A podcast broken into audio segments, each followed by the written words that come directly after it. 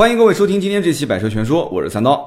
今天这期节目呢，跟大家来聊一个话题，就是小型 SUV 到底适合谁开啊？很多人呢，其实，在微信的后台，包括微博后台，都会问我说，这个什么车型跟什么车型之间比？那么现在问小型 SUV 的人很多啊。其实我怎么去判断是大型还是小型的 SUV 呢？我是以就是以前在大家没有了解说，哎，还有一种是比。现在我们能看到的这些 SUV 还要小的这种车型，就在没有这个概念之前，其实绝大多数的老百姓对于 SUV 的印象都是什么呢？都是本田 CRV，对吧？都是大众的途观。其实途观上市也是没有多少年嘛。然后包括丰田的 RAV4，都是这一个级别的啊。以前的奇骏还不能完全算，奇骏的话算是硬派越野，只不过现在慢慢慢慢变得就是更加偏城市化啊，就造型各方面都变得更加流线一些了。以前都是四四方方的嘛，对吧？所以呢。老百姓的真正的印象当中，对于 SUV 的概念，并不是有很多的一些车型，就是刚刚我提到的这几款。啊，这这几款是以做代表的。那么比这些车型小的车，以前刚开始冒头的时候，啊，冒头的时候也没有多少车型可以选。结果一下子啊，就自主品牌的车型开始丰富起来了。就基本上做面包车的、做商务车的啊，还是做商用车的，还是做什么样的车型的人，全部开始过来造 SUV 啊。然后呢，合资品牌也忍不住了啊，合资品牌也是从以前没有 SUV 车型的啊，然后到现在开始造 SUV，再越造越小啊，然后反过来再越造越大。对不对？然后以以前包括本田家族里面本身，你看广汽本田当时一直没有 SUV，东风本田就有一个 CRV。那东风本田一看说那不行，那你广汽也造了嘛？广汽开始造小型的，对吧？广汽造缤智，那东风本田说那我也得有啊，就开始造 XRV。那么很多人也要说说这个用的是飞度的平台，对吧？说飞度一台车卖七万多，为什么一辆 RV 跟缤智要卖到十三万多呢？这个我觉得是不合理的。但你要这么说的话，那我之前也说过的，对吧？宾利天越、奥迪 Q7，包括奥迪 A6，包括奥迪 A4，那都是一个平台，包括 Polo，对吧？Polo 跟这个奥迪 A1，它也是一个平台。那你说这两个车子为什么要卖的差那么多呢？对不对？虽然说一个是进口的，一个是普通的这个小轿车，那差了将近三倍啊，对吧？你税收也不至于三倍嘛。但是你不能这么讲啊。其实很多的一些情况在于你市场能接受什么样的车型啊？你投放进去之后，大家都愿意买这个车型的价格卖得高，它就是卖得高，对吧？卖得高，它也有有人能接受。如果啊，本田的缤智跟 XRV 啊，它就卖十三万多，你没有人去买，所有的市面上的这些小型 SUV，大家都不买单，那你觉得这些商家还会再去造吗？是不可能的事情，而且价格也不会是压得那么死，对吧？大家都知道现在本田 XRV 基本上没有优惠啊，然后缤智的优惠也是非常少，就几千块钱，所以呢，现在轿车动辄是一万两万啊，甚至三万四万的让价，还是没有人买。但是 SUV 啊，只要上一款就火一款，就这种情况到底是怎么回事？我也是很奇怪。所以今天这期节目，大家就一起聊一聊天啊，聊一聊天。三刀讲的也不一定完全对，我们就分析一下到底是什么情况啊，然后再看看自己适不适合买。那么首先一个情况呢，我个人认为啊是这样子的，就是说以前你想啊，以前在国内没有 SUV 这个概念之前，大家其实认为除了轿车以外还有什么车？啊，就有人讲说我不是很清楚，那时候我可能还没出生呢。对，那个时候三刀可能对这个世界也是懵懵懂啊。那个时候其实就是像大切这种啊，就是叫全尺寸的这种，就也不叫全尺寸 SUV 了。现在有这种说法，那个时候就是越野车、吉普车，对吧？就是这种说法嘛，吉普车。所以以至于啊，去年我记得跟吉普合作的时候，吉普跟我讲说，哎，你能不能在整个介绍吉普这个品牌的时候呢，你说英文，你不要说吉普，你要说。你跟我发音啊，Jeep，Jeep 啊，清浊音，Jeep 啊，结果练这个发音练了好久啊，然后节目里面所有的只要涉及到吉普的这个牌子的时候啊，我都说啊，Jeep，Jeep 啊，都这么说。那么他自己也是这么说的嘛，不是每一辆吉普都是 Jeep，哎，所以说这个这个吉普确实也是啊，就这个这个品牌，改天我们会去聊一下它的历史，很有意思啊。就不管收钱不收钱，反正吉普的历史是从以前啊先。它是国内最早啊合资生产的这么一个品牌，也是最晚开始以国产的形式生产吉普品牌的这样的一个品牌，很奇葩的一个品牌啊，中间断档断了很长一段时间，这个很有意思这个故事。所以我们回过头来讲啊，就当年其实老百姓对于说开轿车的人已经是很有钱的了，但是看那些开这种吉普车的人，那你知道的，开吉普车的人要不就是那些对吧？要不就是军队里面很多人都开吉普，那那都是象征的是象征的是什么特权是吧？就是那种部队嘛，对吧？就是那种很很威严的那种形象。那么还有一部分人是什么呢？就轿车。其实那个年代他已经玩过了，而且吉普那个时候都不便宜啊。我相信一定是比很多轿车要贵的，而且能玩得起这个车的，这个车质量还不一定有轿车好。能修得起这个车的人啊，很多还是以进口的形式，能开得起进口车的人，在那个年代啊，能开得起进口车的人，那一定不是凡人。所以老百姓那个年代，其实对于这些人的印象就是土豪先富起来的这一批。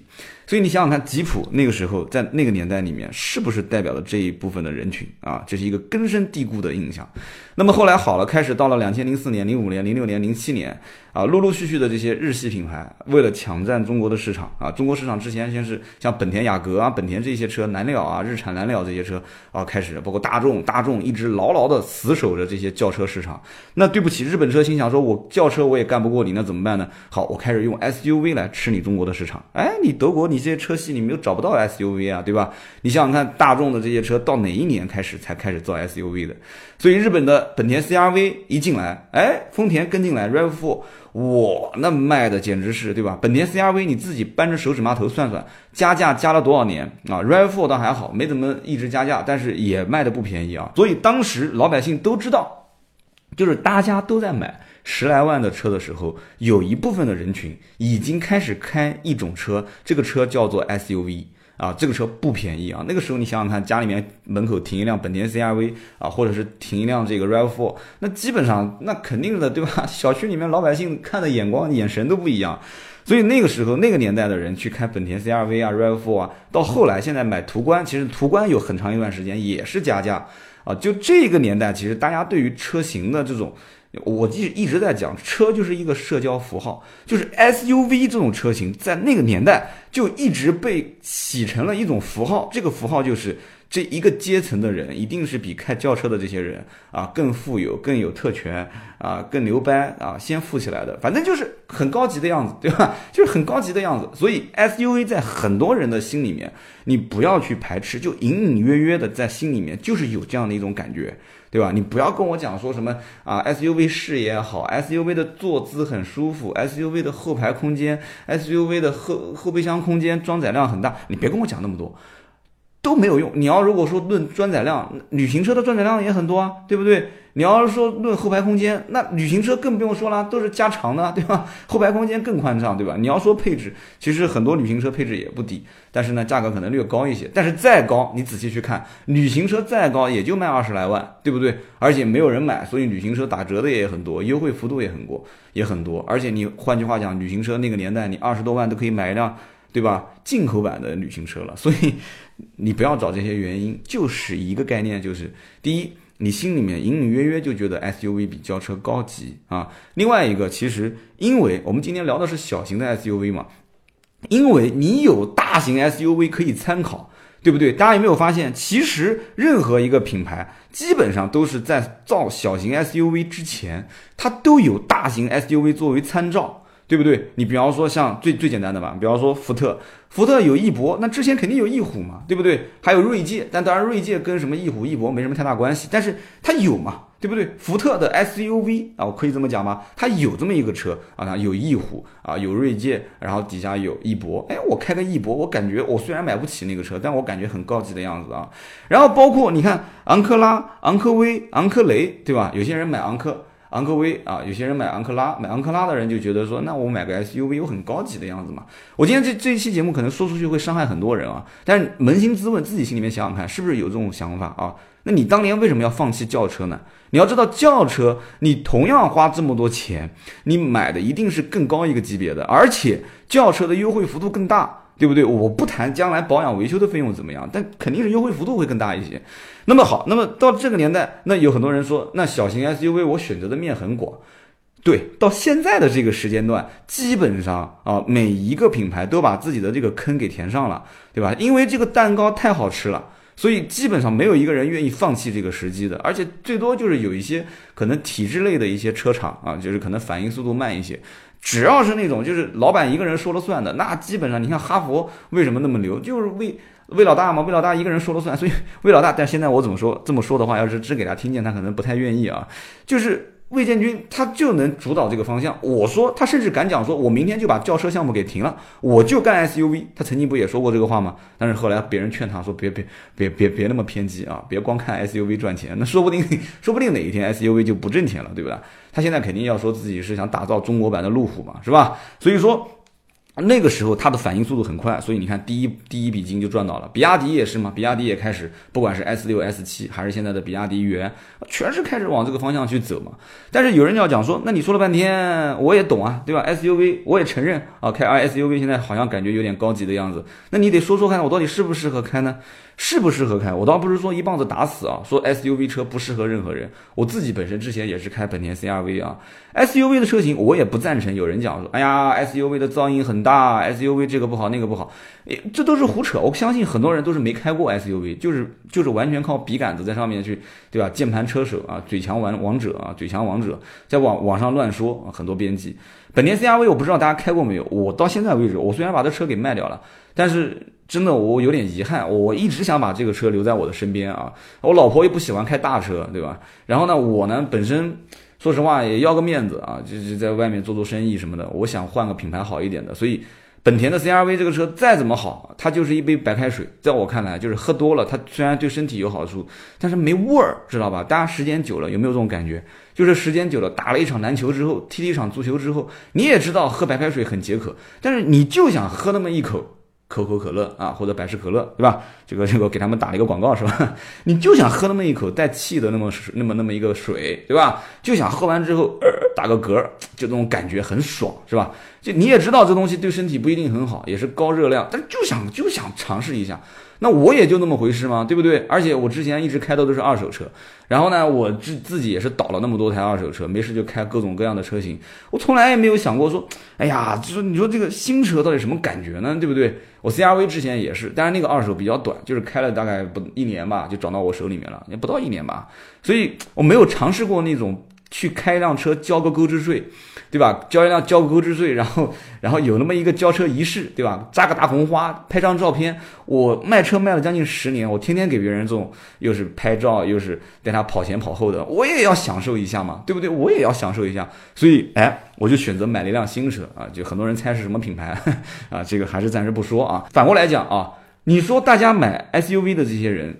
第一批是什么样一种心态？其实就是我这种心态，一点都没有错。我卖过那么多台 SUV，从以前在一汽大众，然后到荣威，到别克，到雪佛兰，到后来奥迪。其实这些品牌里面，我见过那么多客户，很多都是这样。哎呀，交车开时间久了，我想换换感觉，就很多都是第一批。啊，都是第一批在可能九几年的时候，甚至在两千年、两千年前后买了车，开了三年，开了五年，开始换车的时候，哎，发现市面上有那些二十来万的 SUV，对吧？以前开的正好是十来万的车，后来换二十来万的 SUV，所以这这一部分人是把当年的那一批 SUV 的买家，就是消费人群就给聚集起来。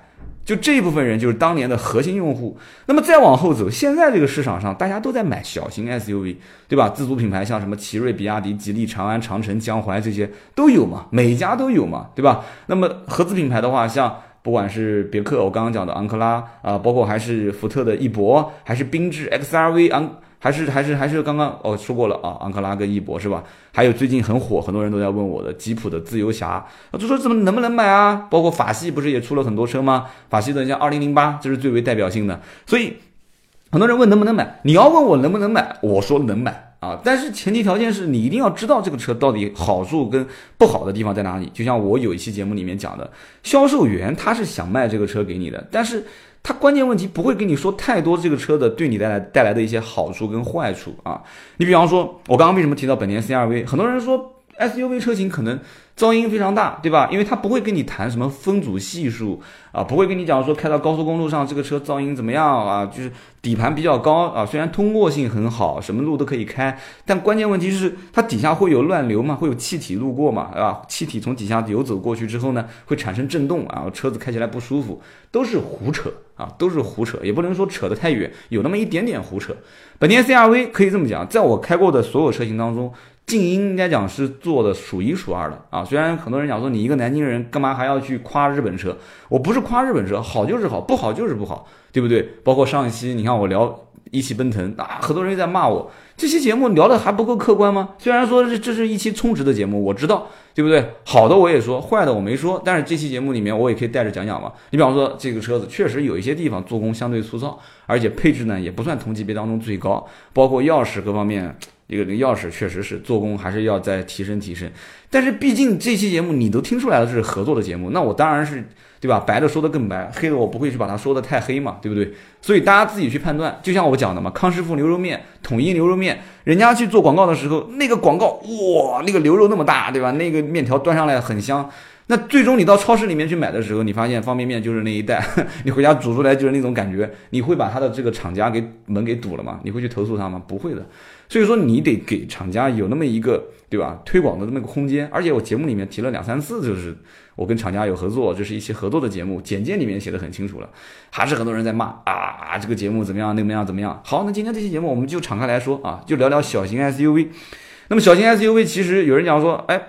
是不是现在我目前看到的就是啊，所有的车就是我可选的，不仅仅是这么多，今年下半年还要再出很多的小型 SUV，包括我刚刚讲的造面包车的，对吧？昌河，昌河不是也上了吗？也上了 SUV 了吗？包括啊，荣威马上也要上，对吧？然后包括我了解的还有是哪个品牌，我记不太得了，反正都要上，今年都要上小型 SUV。那有人讲说，你讲的这些小型 SUV 小到什么程度？小到五六万块钱。大家别说我讲的很夸张，五六万块钱都能买到 SUV 的这种车型，就再往后走，一定是这样子的。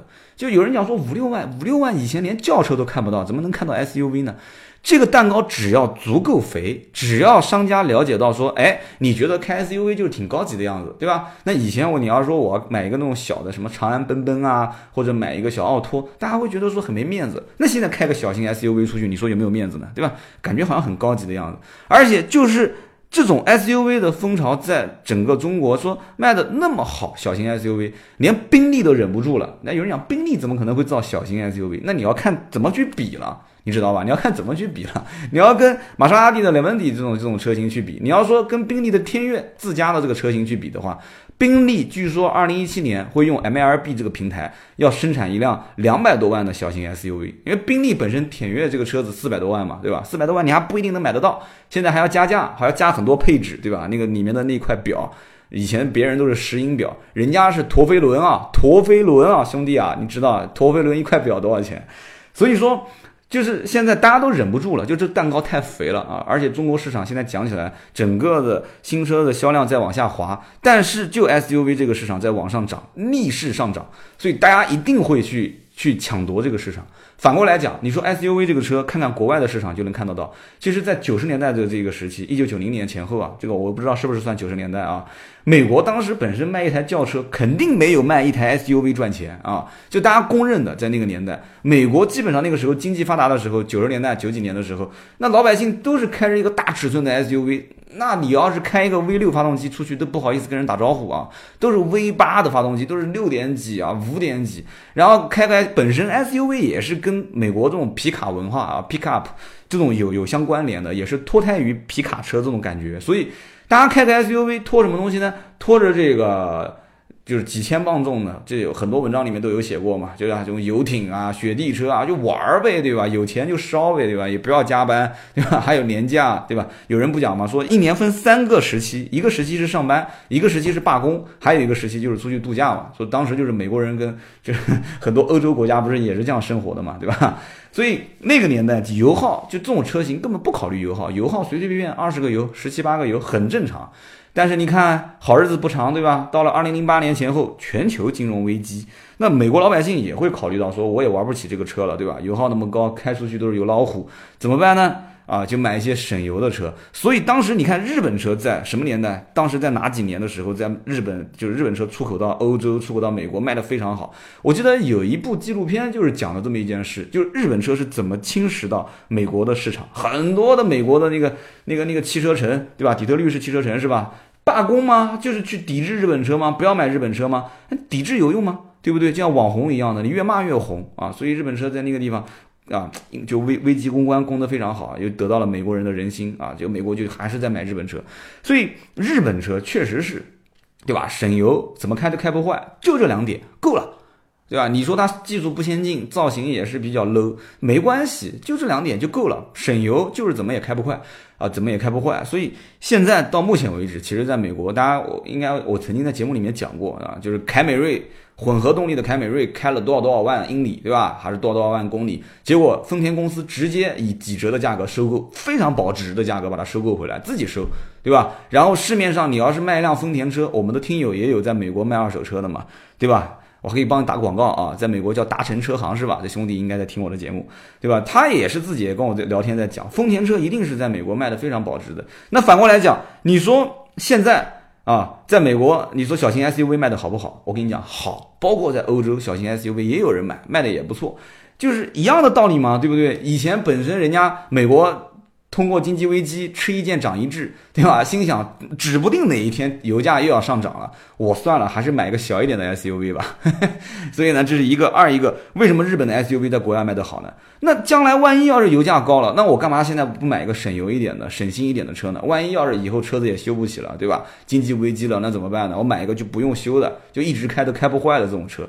所以就大家很多人就有这种。心理啊，不仅仅是中国人，在国外也是有这种心理，对不对？大家伙买不起，买个小家伙，对吧？那开出去总是感觉心里面有一点点啊，小小的骄傲。那你说轿车跟 SUV 到底哪个好？其实实话讲啊，我我的观点不是很偏激，说一定讲啊轿车好，轿车好，不要买 SUV，不要买 SUV，也不是这种观念。就是有些人他就是没有吃过 SUV 的这块蛋糕。我讲的是客户啊，他心里面也是有点有点有点嘴馋，就像三刀一样的，对吧？三刀说，哎呀，我就没。我也不是没开过豪华车，就是我的我的名字没有在那么豪华车的行驶证上面留过那么一留留过那么一笔，所以呢，人总会有点虚荣心，我也想要有，所以呢就要有，你就尝试呗。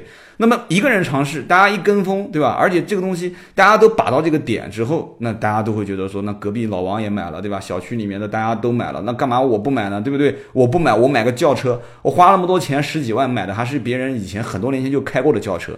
所以你看，这也是一个问题点。你想想看，你同样花十来万块钱，对吧？你们小区里面，你的同事、你的朋友、你的隔壁邻居，两三年前开的就是速腾了。对吧？两三年前开的就是福克斯了，两三年前开的就是英朗了。现在我跟你讲，我说英朗性价比高，速腾性价比高啊，这个本田思域性价比高啊，思域倒还好，这是新款，所以中国人也喜欢买新款，这也是为什么小型 SUV 一上市就卖得好，一上市就卖得好。我跟大家再讲个例子啊，但是这个例子跟车没关系。呃，我不知道你们当地有没有开过一个连锁店，就叫做它的连锁店的名字非常简单，就叫酸菜鱼。就三个字叫酸菜鱼，但是呢，它实际上烧的不仅仅是酸菜鱼，还有这个什么这个这个水煮腰花啊，还有什么什么什么水煮水煮肉片，它是怎么一种形式呢？就这家店就卖这三个菜啊，每一个菜呢卖多少钱呢？大概也就二十块钱左右，这很便宜了。你到饭店随便点一个酸菜鱼都不止二十。就是我看到的情况是什么呢？到一个小区，哇，这个店一开业，那小区就也不打折，也没有活动，反正就是标什么价就卖什么价。每一个人就小区里面，我看都是老面孔，就全部都过去买，端个盆也好，你不端盆可能再能省个两块钱，端盆的话，哦，端盆可以省两块钱，不端盆的话还要两块钱盒子的费用。然后这个店就很红火，红火了一个月左右，好，大家尝鲜的这个时期就过去了，然后就没有人去买了。那个店就门口罗雀啊，就基本上看不到什么人了。你说是性价比不好吗？我跟你讲，我觉得性价比不错啊。我现在很长时间没吃了，我改天也会去点一下。但是大家刚开始都是以尝鲜的心态，就是哎，新开了一家店，你吃过没有？哎，新开这家店，哎。你不管贵还是便宜，总归去尝一下，对吧？隔壁老王也尝过了，楼上也尝过了。我那天看，对吧？张大妈也买了一盆，你李大嫂也买了一盆，那我也得去买一盆，所以就造成了这样一种排队的现象。好了，一排队，对面也开了一家 啊，对面也开了一家连锁，然后小区的隔壁的那一家小区门口又开了一家，三家，所以就是这种样子嘛。所以现在就是这种样子，只要小型 SUV，哎。大家都开始觉得说跟这个风，那大家都会去买，那么厂家也会跟这个风都去造，所以不讲嘛，说犹太人是你开一个加油站，我开一个面包房，他开一个百货店，他开一个啊汽车修理厂，中国人就是你开一个加油站，我也开个加油站，他也开一个加油站，大家一起开加油站，哎，所以现在就这么一种情况啊，所以说实话，合资品牌现在日子很难过啊。就是我刚刚也讲了这么一种情况，就是说轿车也是给 SUV 抢了很多市场。那么还有一个呢，就是其实这是一个好现象，就是买 SUV 或者说敢买 SUV，大家都跟风买 SUV，说明什么呢？说明现在经济情况还是比较好的，就是你有消费力。而且我跟你说死了，SUV 耗油，SUV 分组系数大，SUV 跑高速可能油耗啊，不是分组系数，或者就是你可以直接导致于什么呢？分组系数大嘛，就肯定是油耗高嘛，包括还有噪音会略大一些啊。我不敢保证每辆车都像我之前开 SUV，我说 SUV 我感觉开的挺舒服的，对吧？就开那个本田 CRV 啊，就是这个 SUV，我觉得开的挺舒服的。但我也有开过不舒服的，对不对？我上次在聊那个百车短评的时候，我说人家问我新款逍客怎么样，我就讲了一堆老款逍客我开的不爽的地方啊。我说这个车轻飘飘的，CV CVT 的变速箱我开的感觉也不舒服，然后整个的动力感觉很迟滞。哎，好了，很多人就开始喷我了，说人家问新款，你干嘛说老款呢？哎，那我反过来就问了，你了解过老款跟新款之间的区别吗？新款无非不就是发动机多了一个缸内直喷吗？它的悬挂什么也没变，内饰无非就是改的稍微的豪华一点了，你谈不上豪华，就是稍微的好看一点了。它还是那一辆，就在我心目中还是那一辆特别烂啊，特别不推荐，特别难开，轻飘飘的那一辆本田啊，不，还本田的日产的逍客。啊，我还是不推荐啊，所以那次为什么我节目里面音频就我的视频节目百车短评，别人问逍客推不推荐啊，我说我不推荐，然后我说了一堆老逍客的这个不好的地方，所以同样 SUV 车型，其实逍客我根本都不想把它列为 SUV 车型，说实话，它那个车长得就不像 SUV，我说实话就是一个跨界车，所以就现在这个这个市场环境里面，大家不用那么较真，不用那么较真，这个里面更多的还有一点是什么，就是大家对于这种。这种就是 SUV 啊，加大、加宽、加长，就是这种错觉，对吧？很多人也能理解说啊，本田的缤智、本田的 XRV 其实就是飞度的底盘，就大家也能理解，对吧？你看它的长宽高轴距，特别是轴距，你会发现轴距啊，我曾经以前也说过，我说轴距就是什么呢？轴距轴距就是你的得房率，就你实际的买房回去了之后的得房率。啊，最后你看，后来我看到三十八号也在讲嘛，说啊，有的人就讲说轴距就是你实际的空间大小，那我就给你比一下啊，两个车轴距怎么样？结果来了一个特别极端的，对吧？日系的车啊，日系还是个后驱车，好像是一辆 RS 是吧？啊，雷克萨斯的 RS 啊，一个啊，他坐坐坐的那种姿势也是特别夸张的，结果后排空间什么都没有啊！你看两个车轴距，这个比那个还要多，但是那个车比这个车还要小，所以。怎么说呢？我还是那个观点，轴距就是得房率，对吧？你说两米七，你有本事你拿个两米七的轴距跟两米八的轴距的车，两个车放在一起，你比一下呗，对不对？你或者用一个两米七的车跟一个后来仅仅加长了五公分，啊，仅仅加长了五公分的新款跟老款之间的车型，你来对比一下，后排空间是不是变大了？对不对？这不是很现实的一个道理吗？对不对？所以大家也不要太迷信什么所谓的三十八号的测评这些那些的理论数据，确实很专业。但是有的时候呢，他会在自己的这一套自己的理论体系里面去套用别人的观点，然后发现大家都是错的，他是对的，对吧？对吧？不过挺努力的一个小伙子啊，也挺支持的啊。那么同时呢，我觉得在小型 SUV 这个市场里面，大家如果要买，你要看重一点，就首先你就好这一口菜。你说我就非 SUV 不买，你像我跟很多的一些这个滴滴打车的师傅，有的时候我喜欢出行用滴滴打车，我就跟他们聊天，他们就讲说，哎，我觉得 SUV 挺好的，SUV 你看啊，你看我到什么地方我都可以开，对吧？它通过性也不错，我还想周末跟我们家啊老婆孩子一起出去玩一玩。哎呀，我觉得轿车可能不太适合。其实我也很清楚这一点，SUV 你你说现在你平心而论，现在的 SUV 已经退化成什么样子了？已经退化成什么样子了？如果大家造 SUV 都用非承载式车身，然后都是用那些啊很专业的四轮驱动系统，你说第一价格要卖到多高？第二开起来会舒服吗？一定是不舒服的，商家很清楚，所以 SUV 车型一定是偏城市化。一定是偏舒适的，怎么舒适怎么给你调，怎么舒服怎么给你调，有什么功能啊，就是给你往上安，电子化设备越多越好。你要知道，很多真正玩越野车的人，他根本就不喜欢要那么多电子化的东西，大家就是凭手动来操作，就要这种快感，对不对？就要这种快感。所以呢，小型的 SUV，那现在大家都不需要了嘛，对吧？只需要你是一辆 SUV。所以人家不讲嘛，很多人买这种车，它的原因只有一个，就是一句话。这就是一部 SUV 啊，就这么简单。所以我刚刚不前面分析了那么多嘛？那么讲到底了，很多人其实对这种车型啊，小型 SUV 啊，它有一种错觉，就是说这种车子呢，将来我一定能开到很多地方，通过性非常好，对吧？然后这个车子呢，啊，我我可以去，对吧？翻山越岭，可以带大家去旅游，可以有很悠闲的生活。悠不悠闲的生活不取决于买不买 SUV，而取决于你到底愿不愿意把钱花在旅游上，以及你们领导给不给你放假。这是很关键的。你要不要赚那么多的钱？你你哎，其实我真的讲这个地方我就来火，真的，我其实我身边真的有钱的人很多，但是他们都不愿意旅游，天天我也不知道在忙什么东西。包括我也是，我还算好啊，我平时周末我反正该双休双休，该其实自己创业，我很多人都都骂我说你创业还整个双休。哎呦我的天，我真受不了了你，对吧？你天天创业，你还双休？创业嘛，应该每天晚上都干到十一二点，甚至凌晨，是吧？天天到处出差，坐飞机，然后跟人谈事情，对吧？然后每天二十四小时连轴转，对不对？我干嘛要这样呢？对不对？你看我周六踢一场足球，星期天踢打一场篮球，对吧？平时周一周二有的时候还晚上出去跟开个车开个二三十分钟，跑到老远的地方打一场篮球。然后我在周末的时候陪我们家老婆孩子，陪陪我的我妈出去逛逛，对吧？逛逛是商场，然后出去旅旅游。这就是生活，对不对？别把 SUV 当做是啊，我啊，我买个 SUV 啊，我这个人喜欢旅游，我很喜欢休闲的生活。我跟你讲啊，有一句话是这么说的，就讲那个读书。这读书这句话我一直记得很深，叫什么呢？叫做叫做什么？这句话我想想看啊，叫做读书随处净土啊，闭门即是深山啊，闭门即是深山，什么个意思呢？就是你只要想读这个书啊，什么地方都是安静的这个这个环境，读书随处净土。啊，闭门即是深山。你只要把书这一个打开啊，书一打开，外面什么都影响不了你，对不对？你真正你不想看书的人，你你在什么环境？你图书馆里面，你还是会拿着手机在玩，就这么简单。所以说，SUV 其实现在这个小型 SUV 卖的好，其实暗中应和的就是一种大家的这种情怀啊，就是想出去玩又没时间出去玩，买个 SUV 天天在那边看着啊，心里面也很爽的这种安慰感。对吧？就像我们去考试，其实也没用功去读书，但是呢，书包里面永远就放着 N 多的书，然后到这个图书馆或到哪边放在桌子上面，就堆得越高的那个人，一定是考试分数越低的啊。考试分数越高的那个人，基本上就不会带那么多书。这 SUV 其实就这么一种情绪。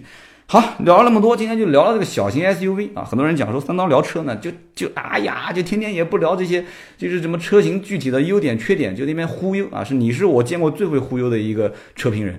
我再给你们强调一点，第一，我不是车评人啊，车评人最近已经被人骂了，对不对？新浪微博有一篇文章，大家看到了没有？那叫什么王公平是吧？那哥们儿现在又把名字给改了啊，最近好像也是想想想骂人，开始走网红的路线了啊。然后骂了那个特别搞笑那篇文章，我当时我也回了一下，我好像我的微博也转了，我说你这个马赛克打的是太有水准了啊，真的，你这个马赛克，我想到那边又要笑。我说他这个马赛克打的，我真的认不出那个人是谁。你们去看一下我新浪微博就知道了啊！哎呀，这个马赛克打的太有水准了。你说，你说你让我去说车评，对不对？好啊，你要看车评有啊。我马上奔腾这一次合作又有一个长视频、短视频，明天就上啊？是明天吗？哦，应该是十几号哦，我记不得了，反正哪一天，就这两天就要上短视频，马上就要上啊！短视频奔腾的这期合作视频马上就上，后期有一期长视频，就是我曾经跟你们讲的，就像陈真啊、三十八号这样站在车头、站在车侧、站在车尾，你们听听我讲的怎么样啊？你们说实话，讲的好就是好，讲的不好就是不好，对不对？你们告诉我。我来给你们看看，就是到底做车评是什么样。当然，我做车评肯定不会是那么优秀啊。就是做车评就是那么简单的一件事情，不难，你也能做，大家都能做。但是，其实我真正想告诉你们的是，这些东西啊，其实都是表面，这就是个娱乐圈。所以，我想说的就是从一个销售的角度告诉你，就是市场上的这些变化，我们去在这些。错综复杂的线索里面捕捉到一些有用的线索，然后我告诉你真相只有一个。那么好，今天这期节目就到这里啊，谢谢大家收听，我们下一期接着聊。